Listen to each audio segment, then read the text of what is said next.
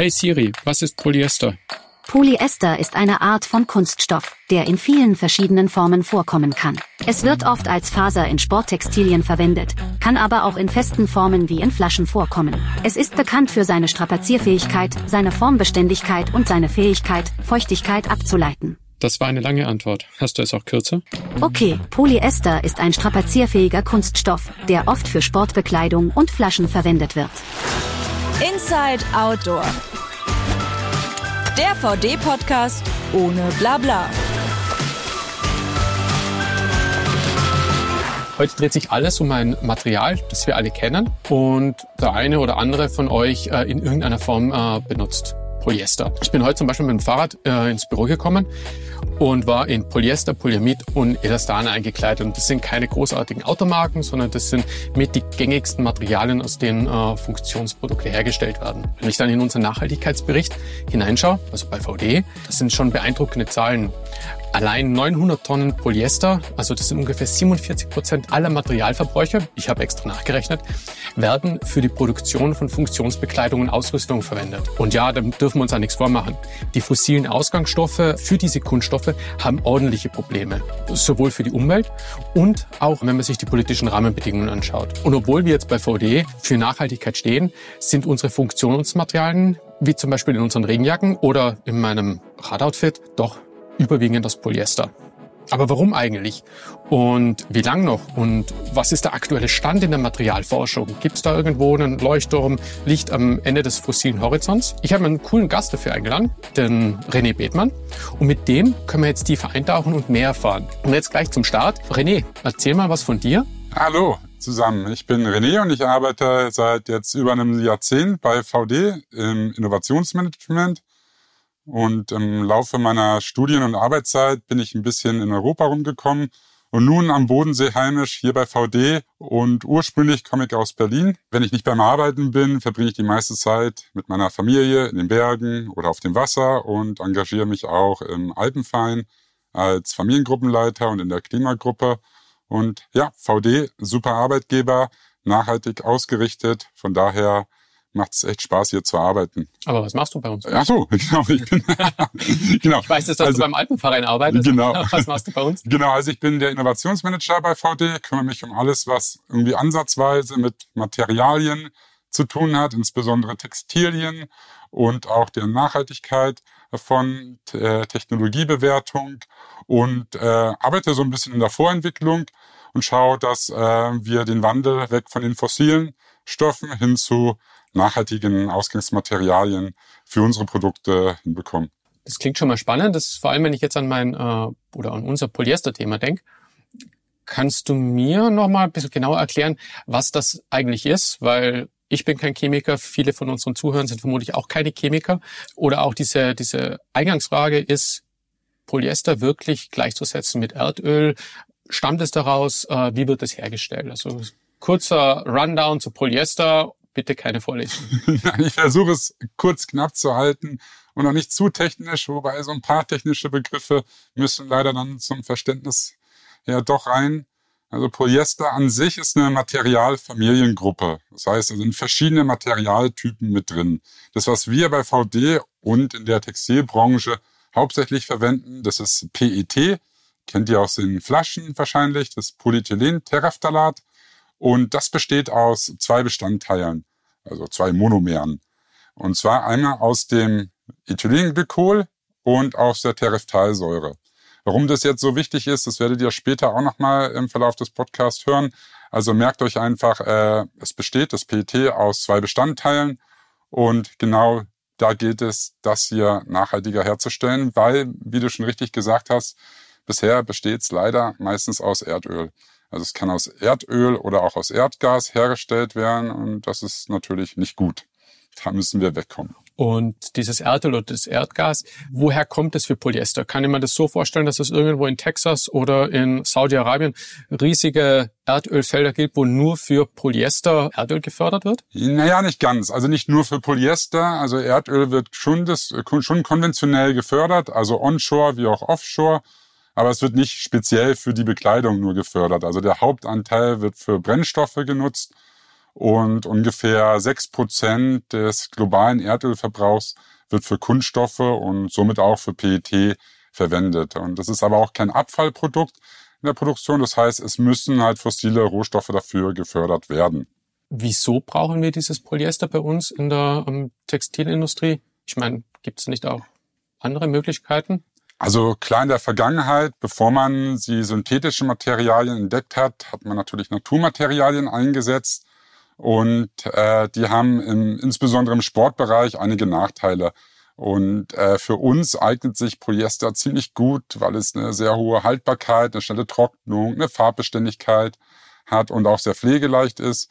Und auch natürlich ist es wirtschaftlich sehr vorteilhaft, deshalb ist es auch die meistgenutzte Faser im Textilbereich. Seit wann wird eigentlich Polyester, oder kannst du das ungefähr noch zurückdenken, seit wann Polyester in der Sportartikelindustrie oder in der Textilindustrie ungefähr verwendet wird? Ah, ich glaube so ungefähr seit den 50er, 60er Jahren da ging es dann langsam los und wurde dann äh, verstärkt in den 70er Jahren eingesetzt. Also schon ein sehr langer Zeitraum. Es ist kein neues Material in der Hinsicht. Was war davor da oder hat es davor nicht so diesen Bedarf nach Funktionsartikeln oder gegeben? Ja, nicht unbedingt. Also man muss ja so sagen, Funktionsartikel haben eigentlich ihre Berechtigung hauptsächlich im, im ganzen Schutzbereich, ähm, wo sie eine Schutzwirkung haben. Und der Sportbereich ist ja erst später dazugekommen. Es hat ja nur eine recht kleine Anzahl von Menschen gemacht. Anfang diese Sportausübung, diesen Luxus, den wir jetzt aktuell äh, haben, dass wir Freizeit haben und die Freizeit auch dann sinnvoll in den Bergen oder in der Natur nutzen können. Und insofern ist man damals oft mit Loden, mit Wolle in die Berge gegangen oder auch mit anderen Naturmaterialien in die Berge gegangen. Ging auch, aber es war nicht wirklich komfortabel. Und äh, unter heutigen Aspekten, Gesichtspunkten, auch Sicherheitsaspekten, ist es natürlich dann schon oftmals kritisch, weil gerade die synthetischen Fasern da enorme Vorteile bieten, gerade in der Trocknung, Schnelltrocknung, im Schutz auch, auch, dass ich wasserdichte Produkte herstellen kann, die mich vor den Elementen schützen. Und insofern hat es sehr viele Vorteile. Da muss ich jetzt aber nachhaken. Gerade vor zwei Wochen Kickstarter-Projekt äh, gesehen, also die werden wir immer wieder in meinem Newsfeed vorschlagen, von einer Autojacke, die komplett 100% aus Hanfmaterial oder Ausgangsbasis Hanf hergestellt ist.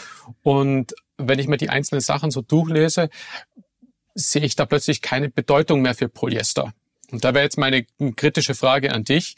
Ähm, wenn die das auf Kickstarter hinbekommen, eine Hanf-Autojacke hinzubekommen, warum setzen wir dann weiterhin so stark auf Polyester? Ja, zum einen kommt es halt auf den Anwendungszweck an, auf den Anwendungsbereich. Zum anderen muss schon genau geschaut werden, ob die Jacke wirklich komplett aus Hanf besteht oder ob nicht doch andere Materialien verwendet wurden, um Funktionseigenschaften wie zum Beispiel die Wasserdichtigkeit zu gewährleisten. Da kommt man um synthetische Materialien kaum herum.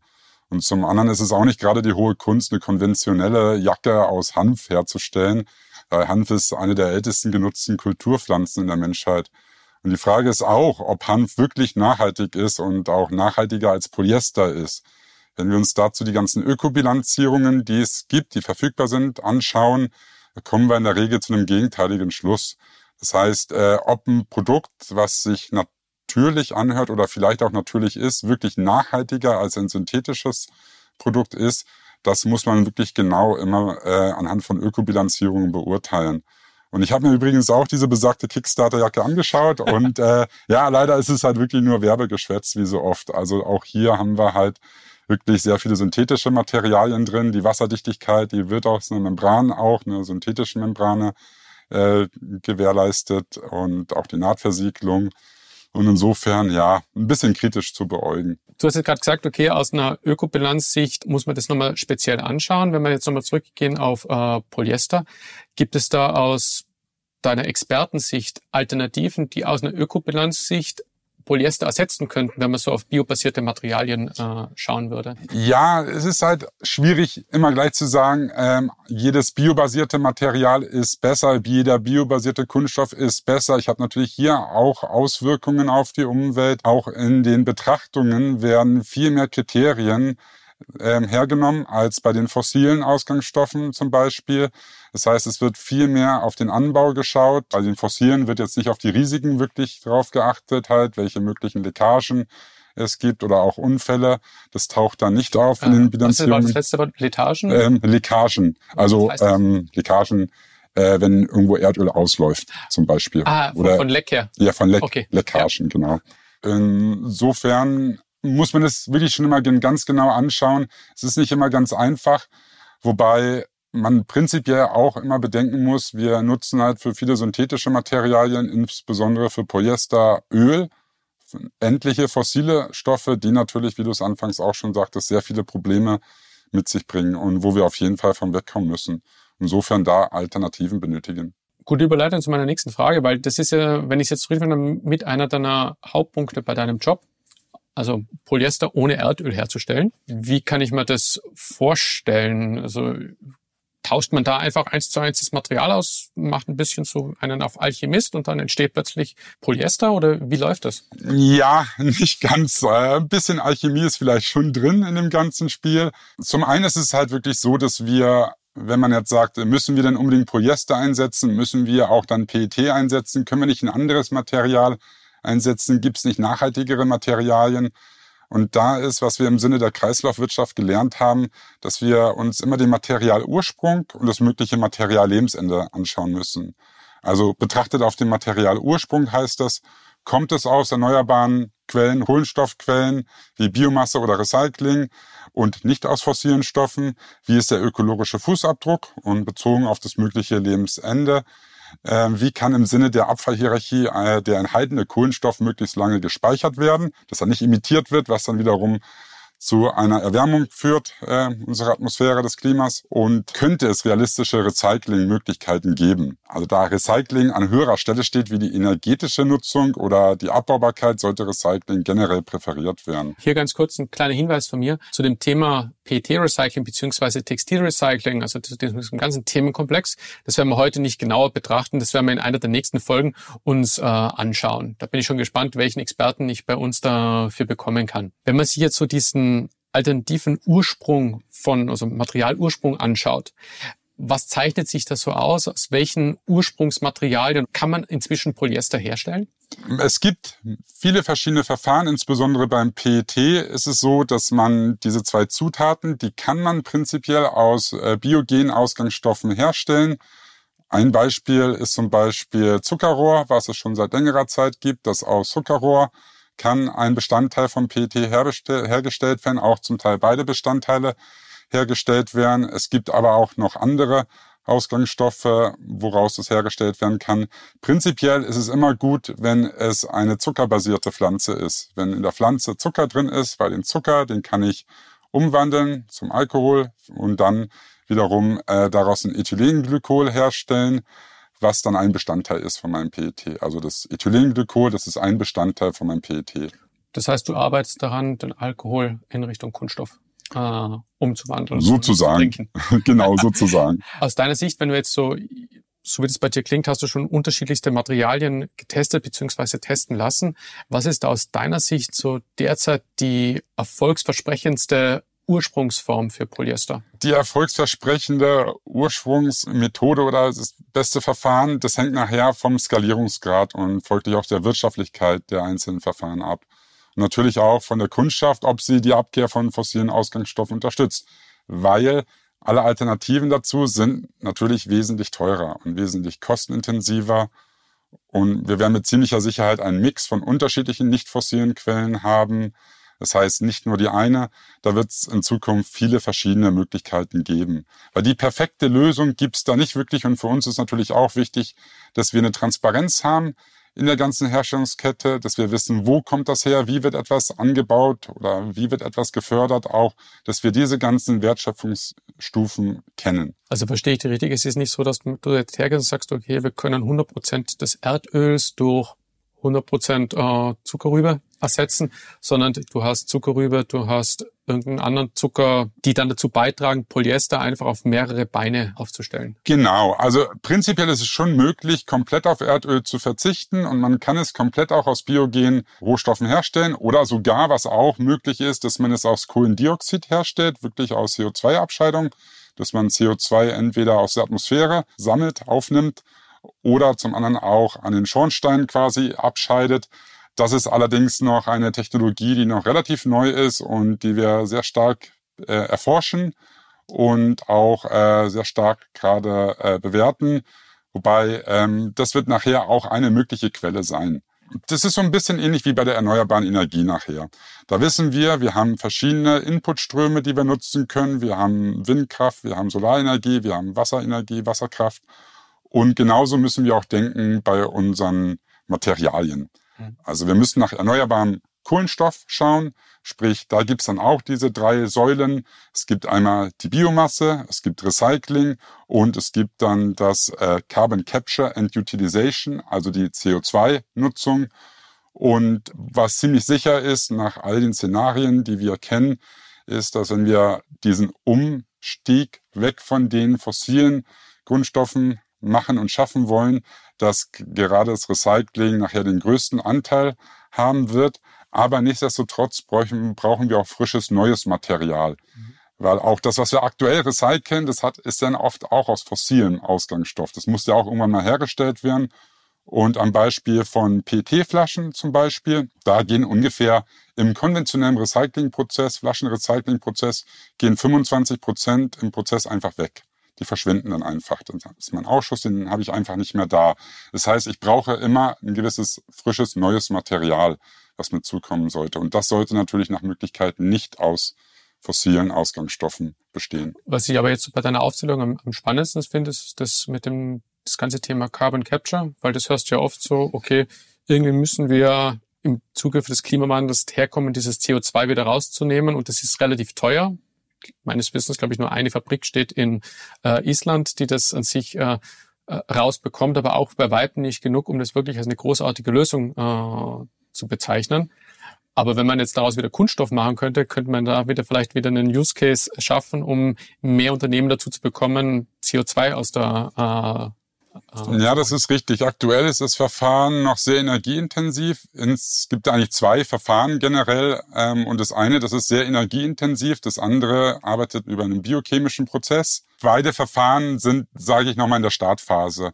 Und es braucht auf jeden Fall noch einige Jahre, bis sich das mehr etabliert und bis es auch, ähm, sage ich mal, gerade im Kostenbereich kosteneffizienter wird, aber auch das äh, mit der Energie, weil ganz viel in dieser Transformation hin zu nachhaltigen Materialien, zu einer nachhaltigen Wirtschaft geht über erneuerbare Energie. Ohne erneuerbare Energie wird das extrem schwierig und die brauche ich immens. Und gerade mit dem Beispiel, das du nanntest, in Island, die äh, haben ja da Geothermalenergie, was sie nutzen können. Was sie halt leider machen, ist, sie, ver sie verpressen es in den Boden wieder rein, anstatt dass man daraus wieder jetzt äh, Materialien herstellt, also Produkte herstellt. Und das wäre gerade halt die interessantere Variante, dass ich in diesen Produkten den Kohlenstoff binden kann, durch ein anschließendes Recycling dann auch äh, dauerhaft gebunden haben kann oder sehr langfristig gebunden haben kann. Aber es klingt zumindest mal schon nach so einem spannenden Zukunftsszenario, wenn man sich das mal so durchdenkt. Nicht nach der einzigen Lösung, die dazu führt, genau. dass wir alle weiterleben können wie bisher. Wir müssen sicher auch ein bisschen umdenken, aber zumindest schon mal äh, eine, eine spannende äh, Sache, die ich heute auch wieder zugelernt habe. Aber schauen wir jetzt mal ganz kurz in die Gegenwart. Da haben wir ja vor ein paar Wochen eine Jacke aus Holzpolyester angekündigt. Weil Holz, wenn ich jetzt richtig am Schirm habe, hast du ja noch gar nicht angedeutet als eine mögliche Ursprungsquelle. Was bedeutet das ein Holzpolyester? Genau, also das ist ein sehr spannendes Projekt, wo wir gerade dran arbeiten. Also aktuell wird in Leuna, das ist in Sachsen-Anhalt, wird eine der größten Bioraffinerien gebaut und dort werden holzbasierte Biochemikalien hergestellt. Also ich versuche das mal zu erklären, so einfach wie möglich.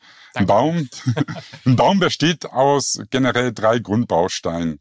Das eine ist Zellulose, dann Hemicellulose und Lignin.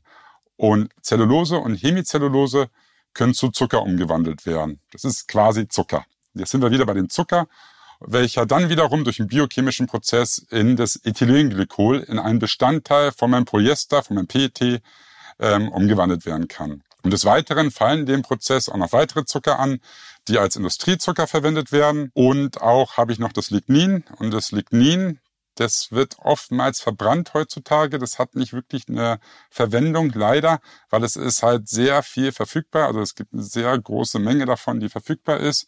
Und das wird in dieser Bioraffinerie, soll das dann als Füllstoff auch umgewendet werden, dass man es als Füllstoff verwenden kann und auch als Alternative zum Ruß. Was ist ein Füllstoff?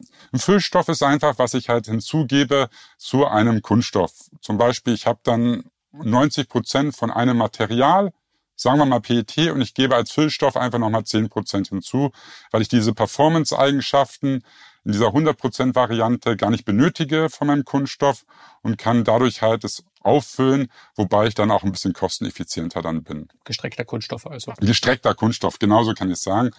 Es dient aber auch als Alternative zum Ruß, also zum Carbon Black. Und das ist einer der meist eingesetzten Farbpigmente.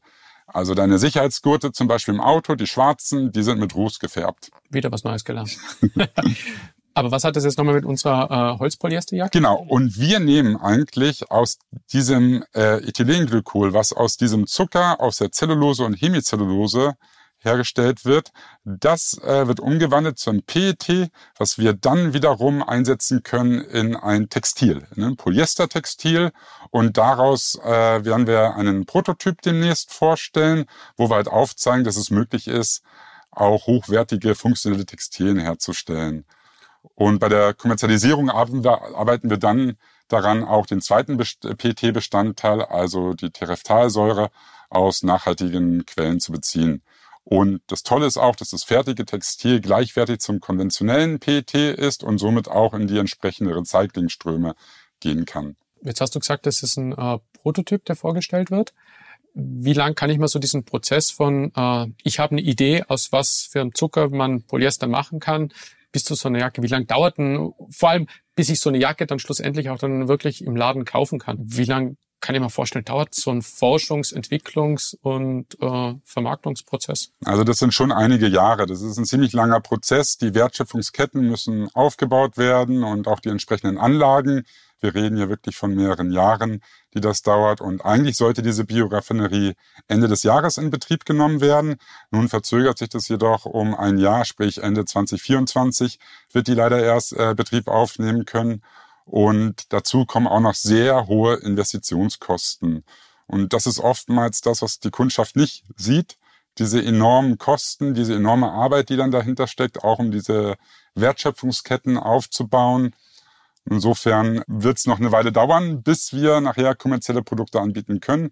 Aber genau, wir sind auf dem Weg dahin. Und wie findest du solche Partner? Also du fährst vermutlich ja nicht durch äh, Deutschland oder durch die Weltgeschichte und denkst, hui, da entsteht ja gerade eine Bioraffinerie, da klopfe ich mal an. Melden sich da verrückte Erfinder bei dir, Großkonzerne? Wie findet diese Anbahnung für solche Sachen statt? Ja, das ist recht interessant. Also anders als die meisten Mitbewerber von uns gehen wir sehr tief in die Vorstufen der Produktherstellung rein. Also auf die Chemieunternehmen und deren Vorlieferanten. Da gehen wir direkt zu und hier finden wir dann wirklich neue Ansätze, aber auch die Finanzkraft von den Großunternehmen, die dann eine Skalierbarkeit ermöglichen. Sprich, dass es nachher nicht nur bei einem Prototypen bleibt, sondern dass wir wirklich einen Transformationsprozess dann ermöglichen können dadurch. Und äh, zudem bietet uns dieser Weg auch eine maximale Transparenz in der Wertschöpfungskette. In der Vergangenheit war dieser Weg dahin recht steinig und anstrengend. Inzwischen haben wir uns aber einen Ruf in der Branche erarbeitet, wodurch die Unternehmen dann oft direkt auf uns zukommen inzwischen und auch neue Technologien vorstellen.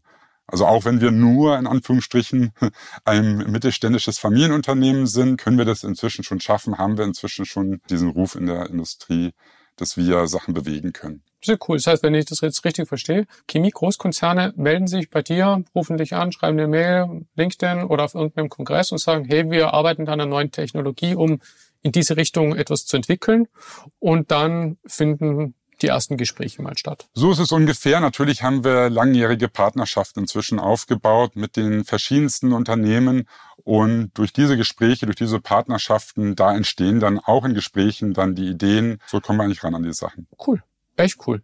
Aber was cool ist, löst bei mir gleich auch wieder so ein leichtes kritisches Klingeln im Hinterkopf aus. Wenn ich jetzt höre Polyester aus Holz statt aus Erdöl, im ersten Moment sage ich, wow, du hast mich, ich will diese Jacke, ich will die, die Welt retten. Der äh, zweite, der kritische Money, sagt sich aber dann gleich, sollten wir diese Bäume, die ja dann dafür verwendet werden, weil Holz ist gleich Bäume, nicht lieber stehen lassen und sogar mehr pflanzen, um etwas für den Klimawandel zu machen? Also, das ist auch nochmal wichtig hier zu erläutern, es werden nicht extra Bäume für die Jacken gefällt nachher. Ein Großteil des Holzes aus der Forstwirtschaft wird für Feuerholz verwendet. Das sind 40, so circa 70 Prozent des Baumes. Die äh, wird für Feuerholz verwendet, da sie nicht für andere Anwendungen genutzt werden kann, weil das Holz dann zu klein ist. Das sind halt Äste als Beispiel und die kann ich anders nicht wirklich verwenden. Und aus diesem Feuerholzanteil, der verbrannt wird normalerweise, da schneiden wir uns einen kleinen Teil raus und der wird dann in der Bioraffinerie, äh, in der Bioraffinerie genutzt, wodurch wir dann halt den enthaltenen Kohlenstoff in dem Holz, den können wir dann lange in den Produkten speichern. Und das Holz, das wird dann aus den thüringischen Wäldern kommen, also regional und ist auch entsprechend zertifiziert, unter anderem nach FSC. Und es handelt sich um Buchenholz, das ist auch nochmal wichtig zu erwähnen welches äh, dann den aktuellen und auch zukünftigen klimatischen Bedingungen besser standhält als das Nadelholz, was wir oft dort auch sehen in den Gegenden. Und der Baum, jetzt nochmal auch zur Bindung vom Kohlenstoff, der Baum bindet am meisten Kohlenstoff in den ersten 80 Jahren des Wachstums. Danach sinkt die Kohlenstoffaufnahme. Insofern kann auch eine nachhaltige Forstwirtschaft zur Kohlenstoffspeicherung beitragen. Und ich werde auch demnächst jetzt im Herbst, werde ich dann selbst in den Wald dorthin gehen und mir davon selbst ein Bild machen, wie das genau abläuft und auch mit den Forstarbeitern sprechen. Und diese Transparenz, die wir jetzt da haben, die ist halt wirklich super. Und neben dieser eben genannten Holzquelle werden auch die Neben- und Abfallströme von regionalen Sägemühlen dann verwendet. Also das Sägemehl oder der Abfall, der dann dort entsteht, der wird auch dann dort verwendet, geht dann auch in die Bioraffinerie rein. Nochmal eine Rückfrage, weil du gesagt hast, äh, Feuerholz und das, äh, ist das das Feuerholz, was ich im Baumarkt für meinen Ofen kaufe oder ist das ein, so ein Feuerholz, was einfach verfeuert wird, weil es einfach keinen Nutzen hat? Wie kann jemand äh, Beides. Es ist auch dann, was für Pellets eingesetzt wird, ja. verwendet wird, Holzpellets, aber auch dann, was du im Baumarkt kaufen kannst. Aber größtenteils sind das dann wirklich schon diese Holzpellets, was dann energetisch dann verwendet wird. Und bevor die hergestellt werden, holen wir für diese PED-Produktion Teile davon raus und machen und wandeln genau. die Zucker um und damit dann. Genau, aus diesem Teil wird halt, aus diesem großen Teil, die sind über 70% oder ungefähr 70 Prozent, da wird ein kleiner Teil so Robin Hood-mäßig rausgeschnitten und äh, der wird dann in die, geht dann in die Bioraffinerie rein und wird dann da nicht verbrannt und wird dann aufgespalten in die verschiedenen Einzelbestandteile die dann wiederum genutzt werden können und auch dann, wo wir dann halt langfristig den Kohlenstoff speichern können. Und darum geht es eigentlich. Wir dürfen einfach nicht mehr Kohlenstoff emittieren. Wir müssen schauen, dass wir den Kohlenstoff irgendwie speichern können in Produkten, langfristig auch in Produkten speichern können und auch, dass wir keinen Kohlenstoff aus der Geosphäre, also aus dem Boden aufnehmen oder dem entziehen, wie aus Kohle zum Beispiel, Erdöl, Erdgas, sondern dass wir den halt äh, von oben quasi ziehen, also aus der Luft, weil wenn der Baum wächst, entzieht er ja auch der Atmosphäre Kohlenstoff zum Wachsen, hat eine Bindung dadurch auch ermöglicht. Und was mich auch nochmal wirklich richtig stolz macht bei dem ganzen Projekt ist, dass wir damit auch den Wirtschaftsstandort Deutschland fördern können und auch zukunftsweisende Arbeitsplätze schaffen können. Und das ist auch eine super Sache. Weil sonst finden halt viele von solchen Innovationsprojekten nicht in Deutschland statt. Und hier haben wir aber mal so ein Best Case. Was ich auch spannend finde, dass du nicht nur den Zertifikaten unter Anführungszeichen traust, sondern dass du wirklich nach Thüringen fahren kannst. Äh, kleine Side Note, meine Familie kommt auch aus Thüringen, ah. meine Angeheiratete. ähm, deshalb bin ich sehr gerne immer wieder dort. Aber ich finde spannend, dass auch du jetzt äh, dorthin kommst und du dir wirklich so diese äh, Wälder dort anschauen kannst, die Ausgangsbasis für diese Kunststoffe sein könnten. Ja, das ist da wirklich ein Privileg, was ich jetzt schlecht haben kann, wenn jetzt das Ausgangsmaterial aus Brasilien, aus Indien, aus Thailand kommt. Da komme ich nicht so einfach hin. Da müsste ich dann ja quasi hinfliegen. Und ja, ist halt auch ein bisschen intransparent generell, auch mit den Leuten dann vor Ort zu, ähm, da sprechen zu können. Und insofern ist es ein Riesenvorteil, dass man hier kürzere Distanzen hat und sich das wirklich selber dann anschauen kann und auch nicht nur einmal, sondern auch öfters anschauen kann. René, vielen, vielen Dank für die ganzen Inputs, die du mir gegeben hast. Mein äh, Kopf raucht, hinten klackert's recht ordentlich. Zum Abschluss habe ich mal ein kleines Spielchen mit dir noch ausgedacht. Ähm, ein paar von euch kennen das sicher vielleicht auch von anderen Podcasts. Das ist ein kleines Buzzword-Bingo. Das heißt, René, ich schmeiß dir ein Wort hin und du sagst mir den ersten Satz, der dir dabei einfällt. Okay. Das einfachste Wort, mit dem wir gleich mal starten, Klimawandel. Jetzt handeln, nicht nur reden. Nachhaltige Transformation. Sichert unser Fortbestehen. Greenwashing. Wird hoffentlich bald weniger durch entsprechende Gesetze, die auf EU-Ebene kommen werden. Innovation Eine Verbesserung zu den bestehenden. Polyester. Ist eine Klasse von verschiedenen Materialtypen, also Augen auf bei der Auswahl. Und was ich gelernt habe, laut Loriot, der Name meiner Schwester oder so ähnlich. Polyester. Genau. Genau. Kreislauffähig. Fängt mit Haltbarkeit, Langlebigkeit und Ressourceneffizienz an und beinhaltet nicht nur Recycling. Und da müssen wir hin. Erdöl. Das Sprungbrett zu unserem aktuellen Wohlstand und die Wurzel des Klimawandels. Weg damit. Vielen Dank, René. Damit sind wir auch schon am Ende meiner ersten äh, Podcast-Folge als Teil von VD. Vielen Dank fürs Zuhören und Mitmachen und die Fragen, die ihr mir im Vorfeld zugeschickt habt. In den Shownotes findet ihr weiterführende Links zu dem gesamten Themenkonglomerat, was wir heute hier behandelt haben. Und auf LinkedIn könnt ihr mir oder auch dem René gerne weitere Infos äh, schicken bzw. Fragen stellen oder auch mir dann nochmal Vorschläge für neue Gäste oder Themen schicken. Wenn euch heute irgendwas nicht gepasst hat, wenn ihr sagt, okay, da haben wir etwas nicht genau betrachtet oder äh, Gott bewahre, aus eurer Sicht könnte das sogar Greenwashing gewesen sein, dann schreibt mir, lasst Dampf ab, damit wir das in einer der nächsten Folgen auch behandeln können. Vielen Dank euch. Also, ciao. Das war Inside Outdoor, der VD-Podcast ohne Blabla. Wenn du keine neue Folge verpassen möchtest, abonniere diesen Podcast in deiner Podcast-App und hinterlasse uns eine Bewertung.